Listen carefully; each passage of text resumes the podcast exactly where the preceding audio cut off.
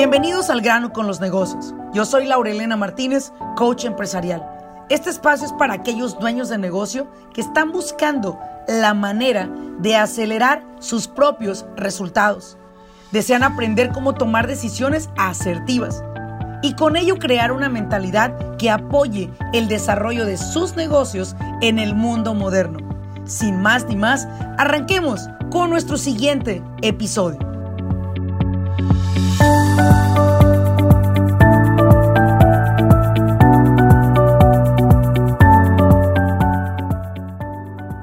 ¿Qué tal a todos? Bienvenidos a un episodio más de Al grano con los negocios. Te saluda Laura Elena Martínez. Y bueno, el día de hoy, y como siempre se los he dicho, la información es básica y esencial para que tu negocio pueda seguir escalando. Y creo que eso es lo que te ha dado la confianza a través de este contenido en este podcast de dar ese paso adelante en tu negocio. Sin embargo, el día de hoy quise traer un invitado especial a hablar de un tema que creo que tanto a ti como a mí nos importa y nos interesa mucho. Y es, ¿qué tiene que ver o hasta qué grado puede apoyarte, impulsarte o detenerte y catapultarte las relaciones que puedas construir con tu pareja. Una relación sana, orgánica o una relación tóxica. ¿Hasta qué grado un negocio puede ser afectado hasta cierto punto que te pueda llevar a tener que cerrar el negocio? Porque tu relación en pareja no es la que tu empresa necesita, no va de acorde a su visión y a su misión, y te toca cerrar. Y luego te pasa que te quedas sin vieja, sin viejo y sin negocio. Y el día de hoy tengo un invitado especial para hablarnos justo de ese tema. Él es un hombre mexicano, sí, mexicano igual que tú y que yo. Y bueno, vamos a hablar con Brandon Roberts, quien él también tiene un podcast llamado The Roberts Theory, que también te invito para que lo puedas seguir a través de todas las plataformas que me imagino que él se encuentra en las mismas plataformas que yo y si no, quizás en algunas otras que no alcanzamos a mencionar, ya que son tantas. Así que, Brandon, gracias por tu tiempo y gracias por estar aquí en mi podcast. Preséntate para que te conozca nuestro, nuestro público.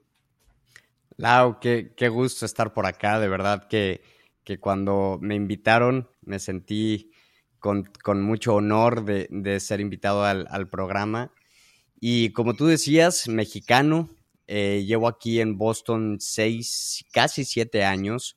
Estudié aquí mi carrera de finanzas en la Universidad de Suffolk. Y bueno, desde ahí ha sido todo un proyecto de vida. Hemos empezado negocios, hemos acabado negocios, trabajado en diferentes empresas. Y bueno, ha sido todo, todo un journey, pero de verdad que ha sido, ha sido pues pues muy favorecedor y, lo he disfrutado demasiado. Gracias por compartirnos y creo que todos los que te escuchan acá son más gente de Estados Unidos. Este es un podcast que es escuchado por dueños de negocio, dueñas de negocio, personas que les interesa saber cómo ayudar a su negocio a crecer. Y precisamente este tema y esta alianza contigo de hablar del tema de las parejas Tú tienes eh, bastante presencia en las redes sociales sobre este tema, ¿no? De parejas. Y aquí la pregunta, bueno, tengo varias preguntas, ¿no? Pero voy a empezar con la, con la primera, ¿no? Y creo que lo hablábamos antes de iniciar este episodio. Y es acerca de la importancia que es para un empresario. Yo siempre lo he dicho, Brandon, a ver si por ahí va de acorde con tu teoría, ¿no?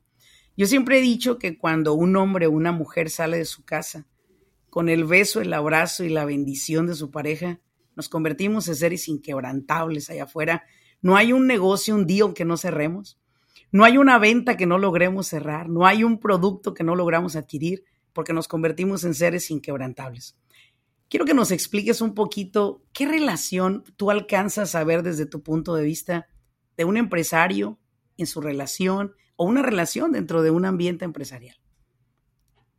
Bueno, es, es importantísimo, como tú, lo, como tú lo mencionaste, es importantísimo tener ese apoyo de tu pareja para salir al mundo que es, es un mundo crudo, donde ahí no se van a tocar el corazón. Entonces, teniendo un, un apoyo fuerte de tu pareja, definitivamente vas a poder crecer mucho más y, estar más fuerte, como tú dijiste, inquebrantable allá afuera en el mundo de los negocios pero siento que es muy importante dentro de, nuestra relación la comunicación con nuestra pareja. Muchas veces, tanto mujeres como hombres, eh, al igual, empezamos negocios, empezamos a tener, eh, emprender y no comunicamos al 100% qué está pasando con nuestra pareja. Nada más les decimos, bueno, pues voy a empezar un negocio de eh, pasteles o voy a empezar un negocio de consultoría, etcétera. Pero no le estamos diciendo a nuestra pareja exactamente qué está pasando con nuestras finanzas, cuánto se va a invertir, cuánto tiempo va a llevar el proyecto. Y eso crea mucha fricción entre las parejas porque hay mucha frustración en el mundo del emprendimiento. Muchas veces las cosas no salen como nosotros queremos y si no le comunicamos eso a nuestra pareja, se crea esa fricción porque la pareja se siente igualmente frustrada por no saber qué está pasando del otro lado de la moneda. Frustrada y destituido, ¿no? O destituida, ¿no? Así como que, pues no te hago saber nada, no voy a decir que me eches la sal, dicen por ahí, eh, pero no, creo que yo estoy en total acuerdo contigo, el hecho de que yo siempre he dicho, pues tengan una reunión, tal cual, un diálogo, y explícale a ella, oye, nos va a tomar eh, financieramente tanto dinero, tanto va a tardar en recuperarse el retorno de la inversión, tanto es la proyección, pero creo que lo que acabas de hablar tú es la falta de comunicación o el asumir que el otro ya me leyó la mente, ¿no? Es como que pues, ya sabe, hombre, ¿para qué le digo? Y creo que eso es algo que en cualquier entorno es necesario explicar. Y, yo creo que ahí de repente yo he llamado una palabra que digo, abre contexto con tu pareja. Abran el contexto de lo que van a emprender. Si no hay contexto, no hay conversación. Y si no hay conversación, existe un espacio muy pequeño, grande, donde entra la desconfianza. Y cuando la gente deja de confiar, pues dejamos de admirar. Y aquí es donde vamos a ir contigo con esta otra siguiente pregunta. ¿Cómo puede hacerle una pareja que ya tienen un negocio, Brandon? Ya tienen su negocio formal, están facturando varios millones de dólares, pero siguen llevándose como perros y gatos. Y es ahí como, ¿cómo le haremos? ¿Cómo, ¿Qué les decimos a estas parejas? Mira, hay, en, todo, en todas las parejas hay que ver cuál es la raíz del problema. Normalmente vuelvo a lo mismo, la falta de comunicación. Cuando ya tienes un negocio de, tal magnitud que estás eh, facturando millones de dólares, si no hay esa comunicación de en qué se está gastando el dinero, en qué se está invirtiendo, cuánto vamos a poner hacia nuestros proyectos eh, fuera del negocio, que quizá puede ser comprar una casa, viajes, etcétera, gastos de mes con mes cuánto vamos a poner dentro del negocio, cuánto vamos a reinvertir. Todo eso debe de estar clarísimo. Y clarísimo me refiero en un Excel poner números muy claros de saber, ok, estamos facturando 10 millones de dólares al año, estamos gastando esto, estamos haciendo esto, estamos haciendo el otro, para tener un número claro y no hacernos expectativas, porque eso también eh, causa mucha fricción en las relaciones. Las expectativas de, quizá el, hombre o la mujer eh, están pensando, bueno, estamos facturando 10 millones de dólares, podemos comprar una casa de 10 millones de dólares, ¿no? Y no es así. Nos hacemos expectativas que, que no son reales, pero una vez que lo tienes muy claro, que sabes perfectamente, ok, tanto dinero podemos gastar, con tanto dinero podemos comprar una casa, entonces esa expectativa se vuelve más, más que una expectativa, una realidad y puedes puedes tener los pies en, la tierra. Y luego pasa que emprendes el negocio, pero y de igual manera no tienen una visión como familia, no hay un proyecto como familia, no hay una, una, una visión intencionada de diversificar la plata. Creemos que el negocio nos va a hacer millonarios. Y creo que ahí, digo, estoy hablando con un experto de finanzas y tiene que saber que el negocio no te va a hacer millonario. ¿verdad? Te va a hacer billonario la manera en la que diversificas en diferentes instrumentos de inversión que existen en este país y en cualquier país donde usted nos escucha. Creo que como parejas tenemos que estar en la misma página hacia donde van. Yo siempre he dicho, eh, Brandon, que cuando una persona se casa, antes de ir solamente como una plática de la iglesia, deberían de sentarse con un asesor financiero para que ambos eh, establezcan eh, el, y delimiten, ¿verdad? Las finanzas.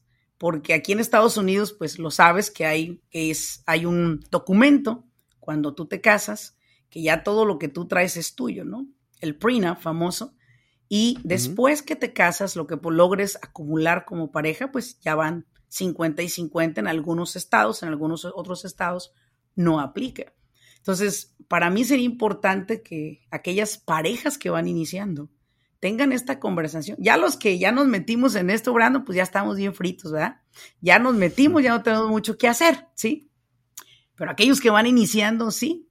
Y aquí es, aquí es donde surge otra pregunta para mí hacia ti, ¿no? Y es, ¿estás de acuerdo en que las personas que quebran en un negocio o rompen una relación es el mismo dolor que les causa? Porque tú hablas mucho acerca del tema de las relaciones y me, me encantó la dirección en la que llevas tu contenido y es sobre cómo recuperarte tu mujer, tu hombre, de, esta, de este, este quiebre de confianza por la razón que haya sido. ¿Cómo te recuperas después de que tu confianza, dices tú, te la hicieron pedazos? Y es lo mismo en un negocio. ¿Qué recomiendas a alguien, tanto que fracasó en el negocio como que fracasa en una relación? ¿De dónde parte? Pues mira, creo, creo que dijiste algo, algo clave aquí y, que es que, las relaciones, o sea, cuando no, no funciona una relación y cuando no funciona un negocio, es un dolor. Y es una pérdida. Y cualquier pérdida va a doler. No sé si de igual manera cada una tendrá sus niveles de dolor, pero al final de cuentas es una pérdida. Sí. Y para empezar a superar una pérdida, tenemos que primero aceptar que está pasando. Muchas veces, eh, me voy a ir un poquito enfocado a los negocios, pero muchas veces perdemos un negocio y no queremos aceptar que ya no funcionó. Ya no funcionó. Y hay, hay veces que tenemos que decir, bueno, no funcionó, me voy a hacer un pasito hacia atrás, voy a, dejar, a, agarrar toda esta información, toda esta experiencia que agarré con este negocio, me voy a recuperar y después voy a empezar otra vez. Lo mismo pasa con las relaciones. Hay relaciones que no funcionan, pero te puedes hacer un poquito para atrás, puedes recuperarte, puedes entender por qué no funcionó mi relación, por qué eh, quizá algunas cosas que yo estaba haciendo, hay muchas veces que nos hacemos la víctima, ¿no? Entonces, ah, es que subieron los taxes o el gobierno está haciendo esto y nos hacemos la víctima y no nos damos cuenta que muchos de los errores por las, por las cuales no funcionó el negocio o la relación fueron nuestros errores. Tenemos que aceptar que, que tuvimos errores, analizar todo esto y decir, ok, por esto no funcionó y fracasó la relación o el negocio. Ahora, ¿qué voy a empezar? Vamos a empezar otro negocio porque no nos podemos detener. Vamos a empezar otro negocio, o otra relación. ¿Cómo la voy a empezar? Pero primero tenemos que analizar qué fue lo que pasó dentro del negocio o de la relación antes de empezar cualquier otra cosa. Y dejar pasar nuestro duelo. Claro, aceptar que, que ya se acabó pasar nuestro duelo es difícil. Hay veces que te, te tienes que quedar dos, tres días en cama porque te duele. Está bien. Llora, siéntelo y después agarra toda esa fuerza y para adelante, porque no hay de otra. Sí, estoy de acuerdo contigo y una cosa que me, me brincó ahorita fue el hecho de que las personas no permiten un fracaso en la gran mayoría Creemos que el éxito significa abro un negocio, pega porque pega y sigo adelante con otro. Y no. Ah, hace unos meses me, me, entrevistaron en un evento y me decían, la Lorena, ¿cuántos negocios ha abierto usted en 25 años? Ah, poquitos, le dije, 120 nada más. Y 120, pero si usted, si usted es asesor de negocios, si usted ha empujado miles de negocios a millones de dólares, sí, pero ¿qué crees? Yo tengo que tener mi experiencia de prueba-error. Para mí, cuando voy a abrir un negocio, yo quiero fracasar en chinga o tener éxito en chinga. Si no, pues voy a perder mucho tiempo queriéndolo como hacerle babysit al negocio que sé que no me da dinero. Y es difícil para mí con una empresa de contabilidad, Brandon, sentarme frente al cliente y decirle, señor, tenga vergüenza, cierre ese negocio. Tiene seis meses perdiendo dinero de sus tarjetas de crédito personal. Señor, por favor, ciérrelo. Emprenda otro proyecto. Pero ¿qué voy a hacer si tengo tantos años con este proyecto? Señor, ya no llore al muerto, él ya no va a volver. Vamos a construir uno nuevo. Vamos a buscar otra oportunidad. Vamos a crear a lo mejor una necesidad que no exista y entonces creamos una oportunidad de negocio para usted y para muchos. Muchas personas lo entienden, lo captan, pero hay otros que no lo logran comprender y se quedan ahí, como quedarte con el marido golpeador, con el marido que no te da de comer, con el novio que te abusa, con el novio que te engaña. Y una parte que me gustó que dijiste es, ¿qué cosas tú no aceptas? Pero qué cosas también tú les das el permiso a los demás de que a ti te abusen. No es solamente el que te abusa, los permisos que das para que te abusen. Te abusan los empleados, te abusa, dices tú, el gobierno, te abusan los, los proveedores, te abusa la, esposa, la novia, lo que sea. No, usted no lo abusa a nadie. Usted les permite que lo abusen. Y en los negocios tenemos que verlo como una pareja, tal cual. Si usted al negocio lo va a ver cada ocho días, Brandon, ¿qué pasaría si yo voy a mi negocio cada ocho días? No. imagínate, imagínate que yo grabara un podcast cada mes. No, por el amor de Dios. O que viniera a mi oficina cada semana. Yo creo que lo que tú dices de darte el permiso de sentir, darte el permiso de llorar, de tirarte a la cama, de limpiar ese enojo que traes contigo mismo, sacudirte y seguir adelante es lo mejor que podemos hacer.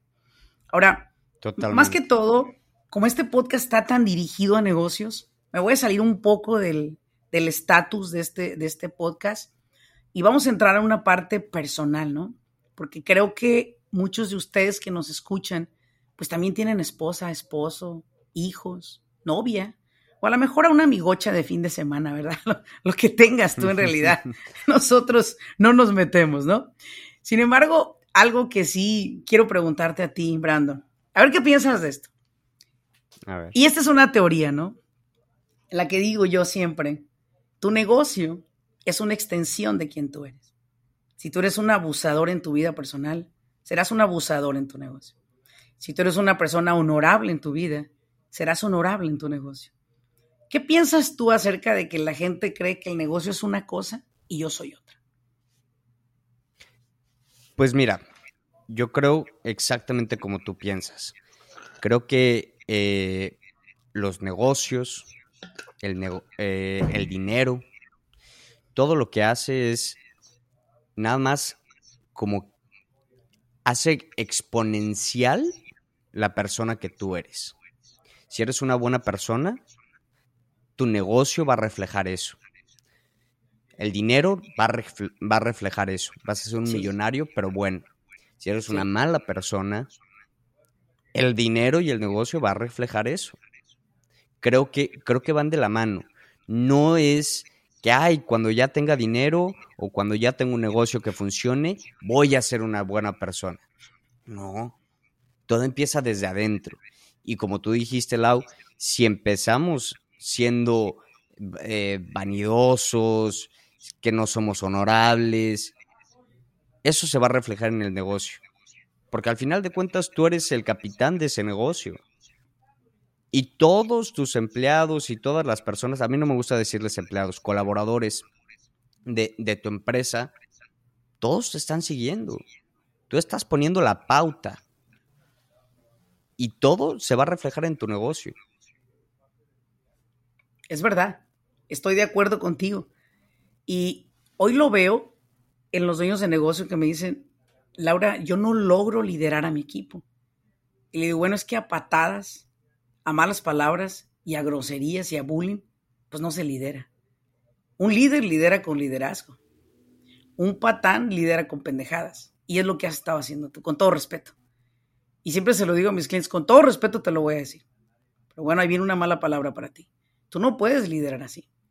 Y creo yo que eso es algo que como hispanos, Brandon, hacer negocios en Estados Unidos es muy diferente a hacer negocios en cualquier parte del mundo. El hispano tiene una característica muy propia de desarrollar sus negocios aquí, muy propia. Y he ido yo en estos últimos 25 años llevándolos a decir, mira, tu negocio no tiene caballos ni, ni becerros, son seres humanos. Y vamos a cambiar la manera de operar, vamos a cambiar la manera de hablarles.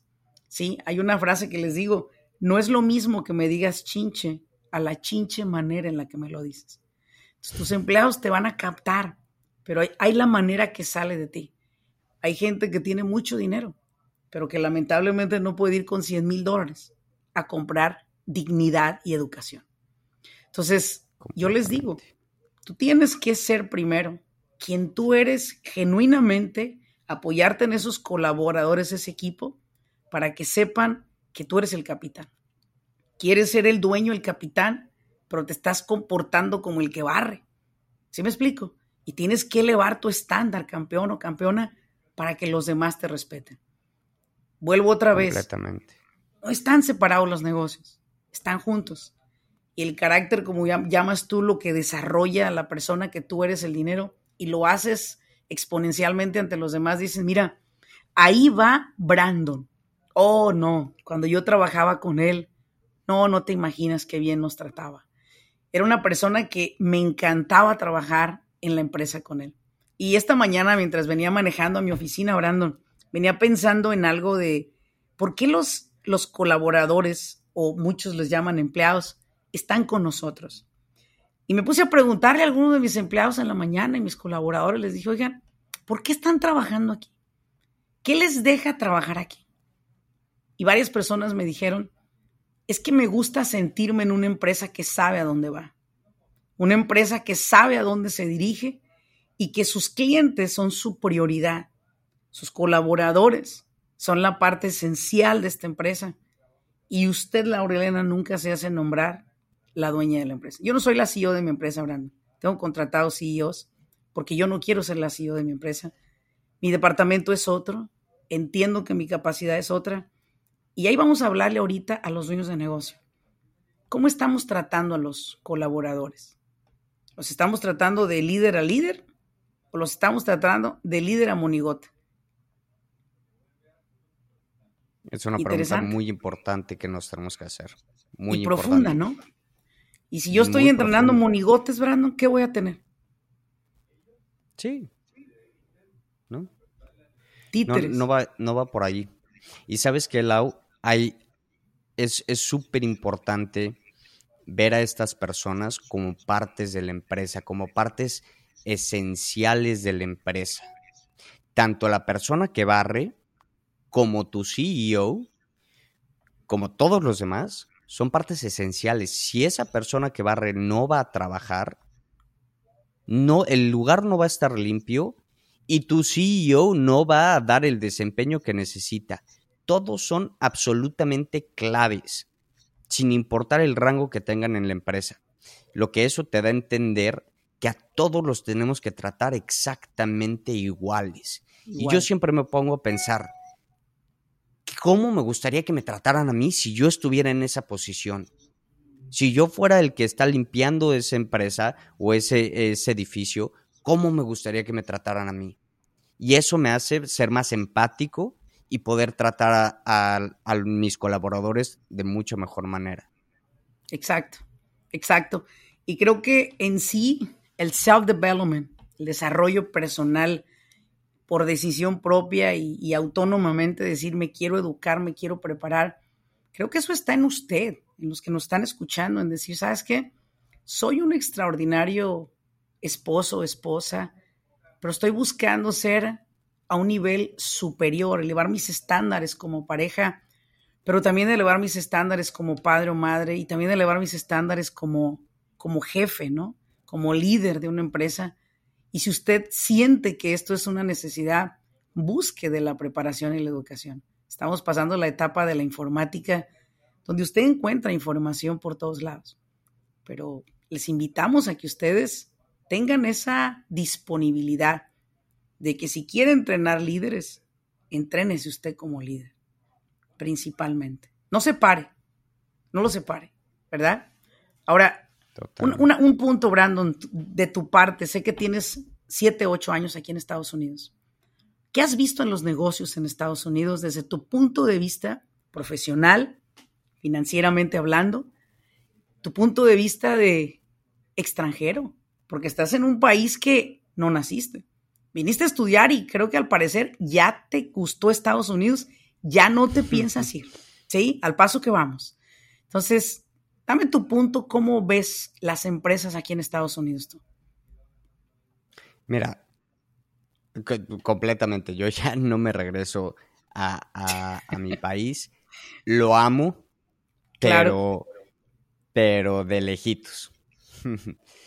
y mira, yo creo que podemos empezar hablando de las oportunidades que, existen por acá. Comparando, yo estuve pues veintitantos años, veintidós años en México, viendo empresas, eh, trabajando para empresas al igual, eh, estudié un rato por allá también.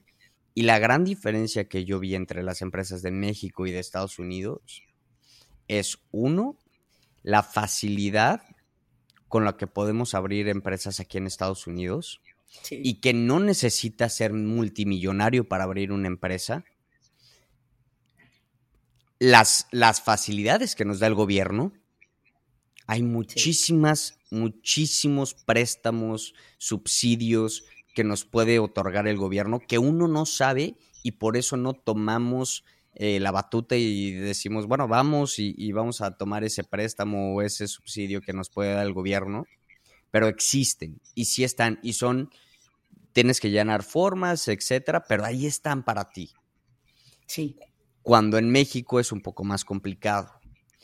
Y la otra cosa, la gran cosa que, que veo es que aquí en Estados Unidos todos los colaboradores de las, de las empresas tienen su posición muy bien marcada, saben qué deben de hacer y la gran, eh, la gran educación que les proporcionan antes de empezar a trabajar.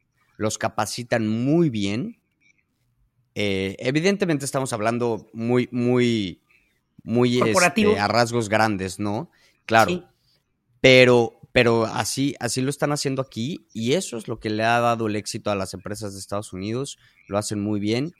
La otra cosa, eh, ahora sí que tú me vas a poder decir más que yo a ti, Lau, pero la manera en que se, se va formando los LLCs, eh, las corporaciones en Estados Unidos, está muy bien estructurado y eso te da la facilidad para poder abrir una empresa con un poco de de más estructura y rapidez, al contrario de, México.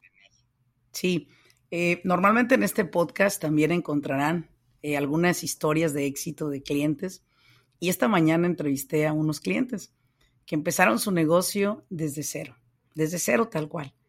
Y hoy en día tiene una empresa de más de 4 millones de dólares de ventas en 8 años una de las cosas que les pregunté a ellos, ¿no? ¿Cómo lo lograron sostener como familia? Que a mí me preguntan ahora cómo llegaste a tener éxito. Tienes un producto, hay un cliente que lo necesita y te lo va a pagar. A mí no me importa eso. Yo sé que el negocio está vendiendo, vendiendo estiércol de, de vaca, tengo clientes millonarios, ¿sí? Tengo un cliente que vino a una clase y le pregunto a todos, ¿a qué te dedicas? ¿A qué te dedicas? Levanta la mano uno de ellos y me dice, yo vivo de la caca, tal cual así. Yo, ¿qué? ¿Qué asco? ¿Cómo está eso? A ver, espérame. Sí, Laurelena, yo vivo del estiércol. Ah, ok, del estiércol de las vacas. Sí, dijo, yo recojo estiércol en un lugar y lo llevo a otra compañía donde tritura todo lo de los árboles, las ramas, etcétera, y crean un abono que se vende en las tiendas Home Depot. El abono que compro ahí para mis plantas, sí, ese lo hacemos nosotros. Qué impresionante. Una empresa de más de 15 millones de dólares al año vendiendo estiércol.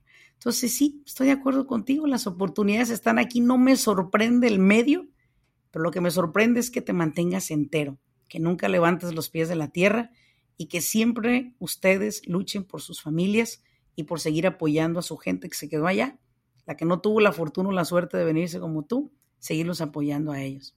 Y algo que venía pensando después de entrevistar a estas personas era, mira, de cero, empezaron con 5 mil dólares, Brandon 5 mil dólares. Un localito, unas máquinas, tenían un lugar donde comprar su materia prima, la iban y la instalaban, el cliente les pagaba y empezaron a ver dinero desde el día uno. Estados Unidos tiene una gran oportunidad para todos ustedes que nos escuchan. Tenemos algunos que son emprendedores, pues, que quieren empezar, hay oportunidad. Acá veo personas, Brandon, que no fueron nunca a la escuela, literal, no saben escribir y tienen una bodega de abastos en Los Ángeles facturando más de 100 millones de dólares de venta. Entonces es, en verdad, esto está ocurriendo. Este es el país que a usted le ofrece una gran oportunidad de emprender. Solo le pide algo a cambio y es ahí donde la puerquita tuerce el rabo, Brandon. Y es compliance. Cumplimientos legales, cumplimientos estatales en labor y sobre todo sus impuestos al día. ¿Sí?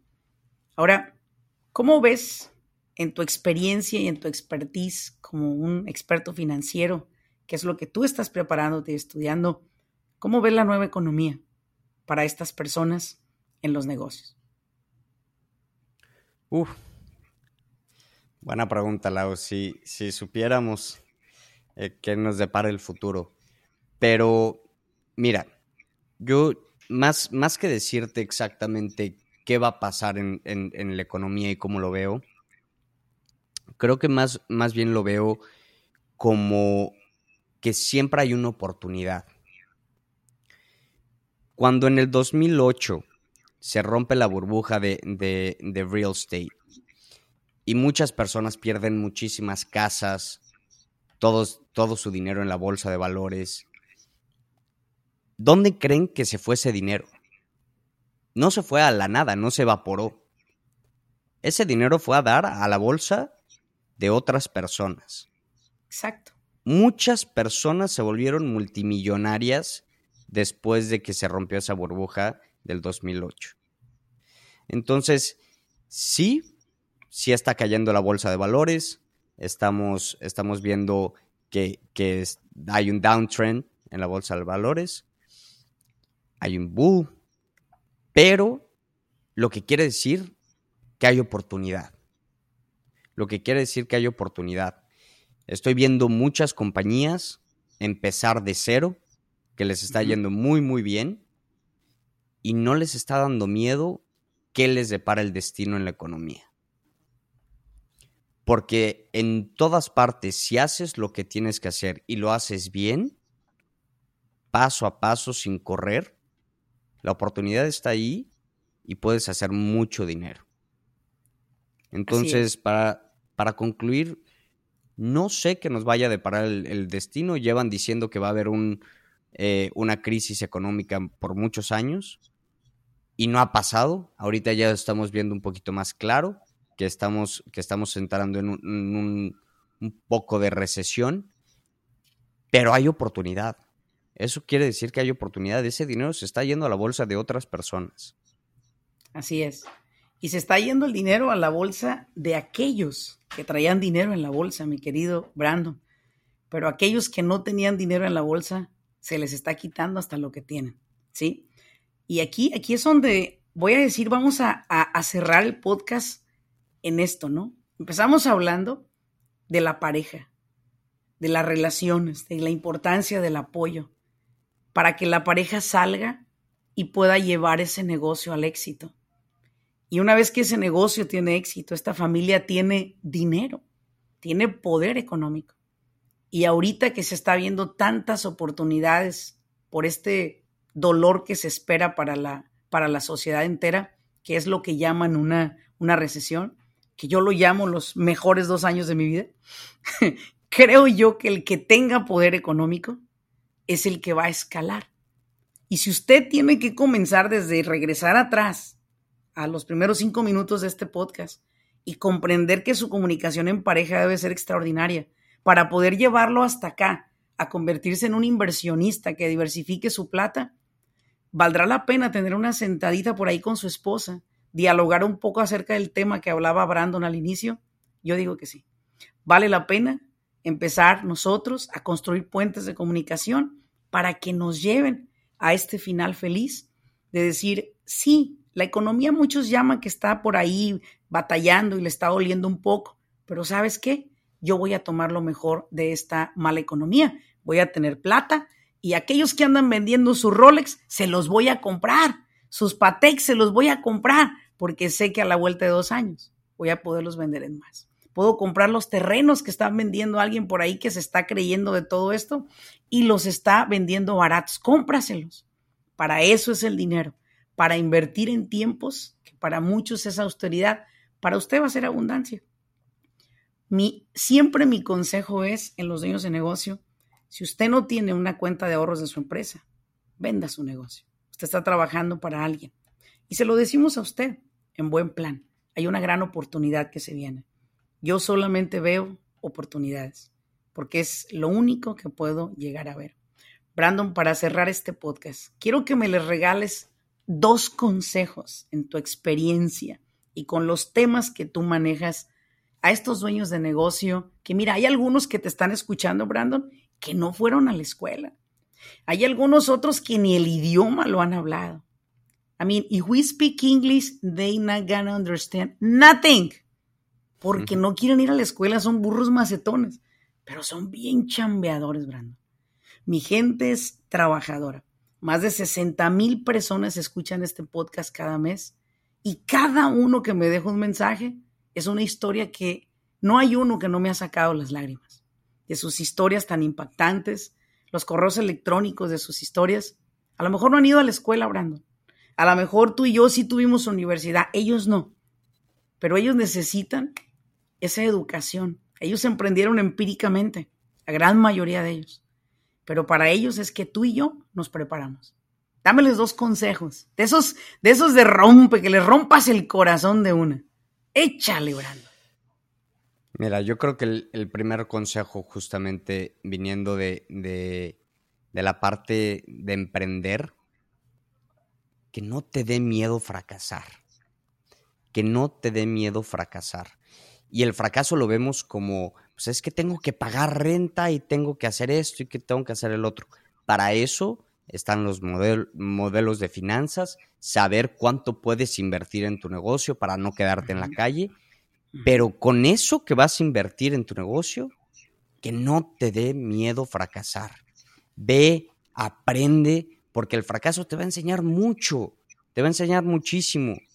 Si vas y pones un negocio y te va súper bien, vas a pensar que eres Superman y después vas a, poner otro negocio y te va a romper la cara y vas a decir, ¿por, ¿por qué? Si el primero me fue muy bien, porque no has fracasado. Fracasa, está bien. Si te va muy bien, bueno, después intenta ver qué pudiste haber hecho mejor, pero siempre ver esa oportunidad.